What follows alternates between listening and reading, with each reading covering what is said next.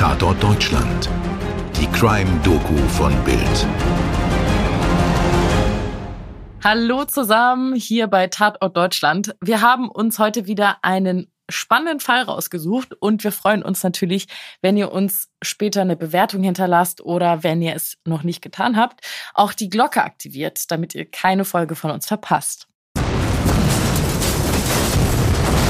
In den 70er Jahren muss das Haus in der Langen Straße Haus Nummer 8889 in Berlin weichen. Der Block wird gesprengt. Heute steht an dieser Ecke ein Wohnhochhaus und der Ostbahnhof. Aber der berühmteste Bewohner dieser Adresse ist immer noch präsent. Als Figur im Gruselkabinett Berlin Dungeon. Mein Name ist Karl Großmann. Man nennt mich den bekanntesten Serienmörder Deutschlands. Morgen wird meine Gehilfin Marie Nietzsche einen Wurststand am Ostbahnhof Berlin aufbauen. Traust du dich zu kommen? Willkommen in Berlin Friedrichshain. Mein Name ist Marie Nietzsche und ich kenne in dieser Gegend wirklich jeden. Den letzten Zug hast du wohl verpasst, was? Na, dann musst du wohl mit mir Vorlieben nehmen. Wir reden heute also über den Serienmörder Karl Großmann. Ich bin Toni Heyer und mit mir ist wieder der wunderbare Mirko Kasimir. Hallo Mirko. Hallo Toni.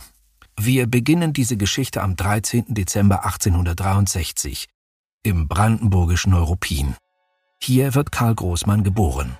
Er ist eines von sieben Kindern in einer Familie von Lumpensammlern. Das klingt vielleicht wie ein Schimpfwort, ist es damals aber nicht, denn es ist ein richtiger Beruf. Lumpensammler reisen durch Dörfer und Städte und bitten in den Straßen um Textilabfälle und Schrott. Den Stoff können sie unter anderem an Buchdrucker verkaufen. Aber Sohn Karl lernt etwas anderes als sein Vater. Er wird Schlachterlehrling in der örtlichen Metzgerei der Familie Clifford. Da ist er gerade 13 Jahre alt. Aber schon da ist Karl, ja, bisschen anders gestrickt irgendwie. Er äußert den Kollegen gegenüber schräge Gewaltfantasien. Auch sein Bruder Franz ist entsetzt von Karls blutrünstigen Ideen. Schließlich grapscht er auch noch die Chefin, Frau Clifford, an und wird im dritten Lehrjahr entlassen. Großmann geht ins rund 70 Kilometer entfernte Berlin, wo er erstmal wieder in einer Fleischerei arbeitet. Dann rutscht er langsam ab. Privat wie auch beruflich. Großmann zieht nach Süddeutschland. Er schlägt sich jetzt als Bettler durch, klaut hin und wieder Sachen und verkauft sie. Er verbüßt mehrere kürzere Gefängnisstrafen. Zwischendurch dient er sogar ein Jahr beim Militär, wird aber auch da wieder entlassen. Außerdem gibt er sich über die Jahre seinen Sex- und Gewaltfantasien hin. Oft befriedigt er sich an Tieren wie Ziegen zum Beispiel. 1899 eskaliert sein brutaler Wahn. Er vergewaltigt nacheinander ein zehn- und ein vierjähriges Mädchen. Das Kleinkind erliegt den Verletzungen und Großmann wird in Bayreuth zu 15 Jahren Gefängnis verurteilt. Nach seiner Entlassung kehrt er 1914 nach Berlin zurück. Gerade ist der Erste Weltkrieg ausgebrochen. Großmann zieht in eine Wohnküche im Stadtteil Friedrichshain. Adresse Lange Straße 8889. Die Bude liegt im vierten Stock des Quergebäudes. Einigen Quellen zufolge ist er Untermieter bei der Familie von Manfred Itzig. Großmann hält in der Wohnung auch einen Vogel in einem Käfig. Einen Zeisig, den er Hänseken nennt. Berlin von 1910 bis in die 20er Jahre. Die Stadt boomt. Sie ist grell und hat dunkle Schatten. Als Großmann in die Stadt kommt, herrscht schon seit mehr als 25 Jahren Kaiser Wilhelm II. Die Politik ist rückständig, aber der technische Fortschritt rast. Innerhalb weniger Jahre sind ganze Stadtteile samt U-Bahnen und modernen Fabriken von Siemens, AEG oder Osram aus dem Boden geschossen. Die Industrie lockt Hunderttausende in die Großstadt. Riesige Mietskasernen mit zahlreichen Hinterhöfen entstehen im Wedding, im Prenzlauer Berg, Neukölln und Friedrichshain. Aber mit der Bevölkerung wächst auch das Elend. Oft haben die Kinder keine eigenen Betten. Wenn der Lohn der Väter nicht reicht, werden Schlafplätze an völlig Fremde vermietet. Die Zeit ist eine Ära verarmter Stadtbewohner, die schlecht oder gar nicht sozial versichert sind. Viele bekommen Tuberkulose.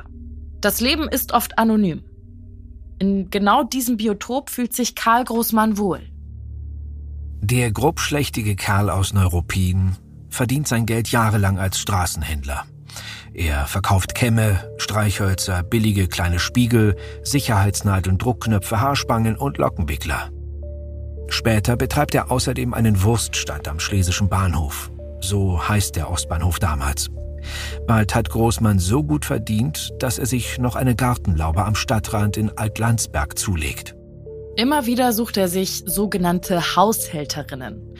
Arbeitslose Frauen, die sich aus Verzweiflung prostituieren. Solche Haushälterinnen, die gehen bei Großmann jahrelang ein und aus. Auch noch, als der Krieg wieder vorbei ist und er unter Nachbarn schon als alter Kauz gilt. Die Frauen putzen nicht nur, sie erfüllen Großmann gegen Geld auch bizarre sexuelle Wünsche.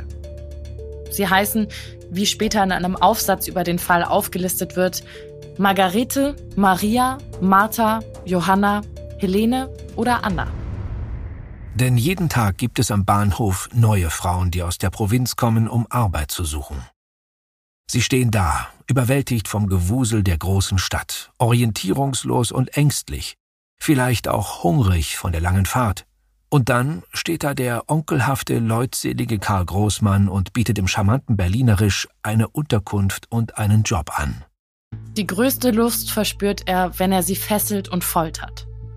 Die Nachbarn hören immer wieder Schreie aus der Wohnung im vierten Stock. Aber sie nehmen diese Geräusche nicht ernst, im Gegenteil. Im Haus wird augenzwinkernd gelästert über den ollen Zausel und seine ständig wechselnden Mädels. Lärm gäbe es in den besten Familien. Der Großmann habe ja wohl Qualitäten als Kavalier. Auch dass die Haushälterinnen ständig wechseln, wird einfach hingenommen. Genauso gleichgültig verhalten sich auch die Polizisten im kleinen Revier Andreasstraße. Allen voran Oberwachtmeister Klähn. Da kreuzt Großmann mehrfach auf und behauptet, eine Wirtschafterin habe ihn bestohlen und sich anschließend aus dem Staub gemacht. Fatalerweise stimmt das sogar, mindestens einmal. Da hat eine Frau namens Anna ihm Geldscheine gestohlen und wird später damit erwischt. Die Polizei fühlt sich also bestätigt und lässt Großmann mit seinen ständig wechselnden Haushälterinnen einfach gewähren. Nicht mal als in Berlin ständig Leichenteile gefunden werden, fällt bei irgendjemandem der Groschen. Mal entdeckt jemand einen Frauenkopf, mal einen weiblichen Torso, dann wieder ein Bein oder einen Arm, bis zum Frühjahr 1921 tauchen die Körperteile von bis zu 23 Frauen auf. Die meisten im Luisenstädtischen Kanal und in einem Bassin namens Engelbecken. Bevor wir mit Karl Großmann weitermachen, müssen wir uns mal kurz ein bisschen in der Zeit orientieren. Denn ohne die Umstände von damals lässt sich diese ganze, ich nenne es jetzt mal Schlamperei der Polizei, nicht erklären. Und die Gleichgültigkeit der Leute. Also unser Fall und die Leichenfunde, die spielen in der Phase von 1918 bis 1921. Deutschland hat gerade den Ersten Weltkrieg verloren und muss seit dem Frieden von Versailles milliardenschwere Entschädigungszahlungen an die Kriegsgegner überweisen. Außerdem hat eine demokratische Revolution die Monarchie weggefegt. Der Kaiser musste abdanken und lebt jetzt in Holland. Deutschland ist in dieser Frühphase der Republik fiebrig und aufgewühlt. Kaisertreue und extreme Rechte bekämpfen die Demokratie, ebenso wie Kommunisten, die für eine Räterepublik kämpfen. Die Wirtschaft liegt am Boden. Die Atmosphäre ist sehr aggressiv. Ja, und auch bei der Polizei in Berlin ist alles neu und ungewohnt in diesen Jahren. Sie folgt nicht mehr den Regeln des Militärs, sondern bekommt eine eigene Struktur. Im Kaiserreich hatten sich schlecht ausgebildete Ex-Soldaten um alles gekümmert, also mal um einen Unfall, mal um einen Mord. Jetzt soll es aber Spezialisten geben. Schutzpolizisten für Alltagsaufgaben, Kriminalbeamte für Verbrechen, Sonderdezernate für Wirtschaftsverbrechen und so weiter. Gute Ideen. Aber in den Jahren, über die wir jetzt sprechen, herrscht für die rund 15.000 Polizisten in Berlin oft Chaos. Sie müssen politische Wechsel an ihrer Spitze ertragen, gewalttätige Demos, sogar einen Putschversuch. Und auch wenn es unglaublich klingt, die Polizei hat sich gerade kurz zuvor schon mit einem Serienmörder rumgeschlagen. Mit Friedrich Schumann, dem Massenmörder vom Falkenhagener See. Der beging zwischen 1918 und 1920 mehrere Vergewaltigungen, elf Mordversuche und sechs Morde. Wie er wütete, wie er 1919 aufflog und schließlich 1921 hingerichtet wurde, das erzählen wir euch in einer weiteren Folge. Eins kann ich schon mal spoilern. Schumann hat den gleichen Anwalt, der auch Großmann vertreten wird. Fest steht, unser heutiger Bösewicht Karl Großmann bleibt lange unentdeckt, weil die Umstände für ihn günstig waren. Aber Mirko, wir kennen das aus anderen Fällen. Jetzt wird unser Täter übermütig, ne? This is a boom. so I, put on bulletproof now. Yeah. Hallo, ich bin Paul Ronsheimer, Journalist und Kriegsreporter. Und egal ob von der Frontlinie, aus dem Präsidentenpalast oder in meinem Hotelzimmer auf ein Glas Rotwein. In meinem Podcast bekommt ihr jede Woche Einblicke auf die wichtigsten Ereignisse der Welt, hört spannende Gesprächspartner und auch, was das Reporterleben mit mir persönlich macht. Ronsheimer, der Podcast. Jeden Mittwoch eine neue Folge. Überall da, wo es Podcasts gibt. Ja, Großmann fühlt sich ganz offensichtlich sehr sicher. Aber wahrscheinlich ist jetzt auch bei seinen Nachbarn der Punkt erreicht, an dem sie einfach nicht mehr wegschauen können. 21. August 1921. Ein Sonntag. Karl Großmann sucht mal wieder eine neue Wirtschafterin. Und er hat Hunger. Also geht er erstmal zum Essen an den Schlesischen Bahnhof. Es gibt Kassler mit Kartoffelstampf. Danach geht er in die Paul-Singer-Straße hinunter bis zur Koppenstraße und biegt links ein. Im Dämmerlicht gabelt er eine junge Frau auf, die offenbar gerade geweint hat. Oh, na, na, na, was denn los, junges Fräulein? Er wird ein leicht heulen hier. Ich helfe ihn, wa? So oder so ähnlich spricht der Kauz im Sonntagsanzug der Frau gut zu. Und die antwortet, Nee, mir kann keiner helfen. Ich bin gerade aus dem Frauengefängnis entlassen. Und nun stehe ich auf der Straße. Sie heißt Marie Nitsche und stammt aus Oberschlesien. Großmann weiß, wie er sie auf seine Seite ziehen kann. Er lädt die Obdachlose auf den Rummelplatz in die Köpenicker Straße ein. Den ganzen Nachmittag fahren die beiden Karussell, essen und trinken Bier.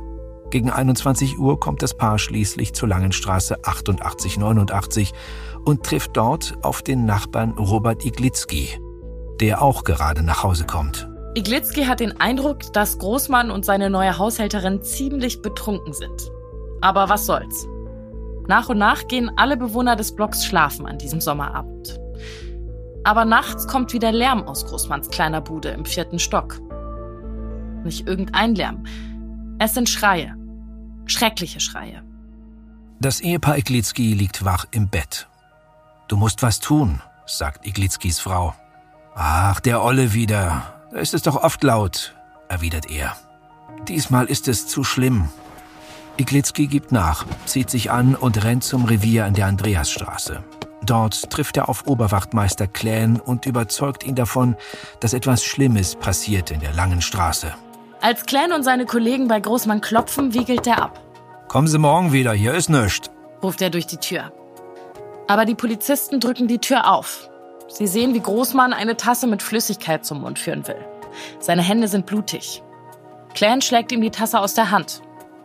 Später wird man feststellen, dass der alte Kauz Großmann sich gerade mit Cyankali umbringen wollte. Nach dem ersten Schrecken sehen die Polizisten, was für eine barbarische Szene sich ihnen bietet. Im Bett liegt eine blutüberströmte, verstümmelte Frau. Als der geschockte Clan sich zu ihr herunterbeugt, atmet sie noch schwach. Dann stirbt sie. In seinem Küchenofen finden die Ermittler verkohlte Überreste menschlicher Hände. Als der blutverschmierte Karl Großmann abgeführt wird, hat sich vor dem Haus eine Menschenmenge versammelt. Die, die jahrelang nichts unternommen haben, rufen jetzt Mörder und hinrichten muss man den. Vieles, was wir ab jetzt über die Verhöre und schließlich über den Prozess gegen Karl Großmann wissen, stammt von seinem Anwalt, Professor Dr. Erich Frei. Er ist eine Berühmtheit seiner Zeit. Wie Toni vorhin schon erwähnte, vertrat der Advokat schon den Serienmörder Schumann. Über Fälle wie Großmann und Schumann schrieb er später auch ein Buch. Im Verhör mit Kriminalkommissar Werneburg gibt Großmann widerwillig zu, dass er Marinitsche tödlich verletzt hat. Angeblich zur Strafe, weil die ihn bestehlen wollte. Aber mit den zahlreichen Leichenfunden im Kanal, da will er nichts zu tun haben. Mit den vielen vermissten Jungfrauen auch nicht. Aber Werneburg ist hartnäckig und trickreich. Er verhört Großmann weiter, Stunden und Tage lang. Und er gewinnt schließlich das Vertrauen des Massenmörders, weil er seinen Vogel in die U-Haft bringen lässt. Zeisig Henseken. Und nach und nach gesteht Karl Großmann jetzt erst den Mord an Marie Nitsche und dann weitere Morde in seiner Wohnung. Höchstens fünf seines gewesen, beteuert er.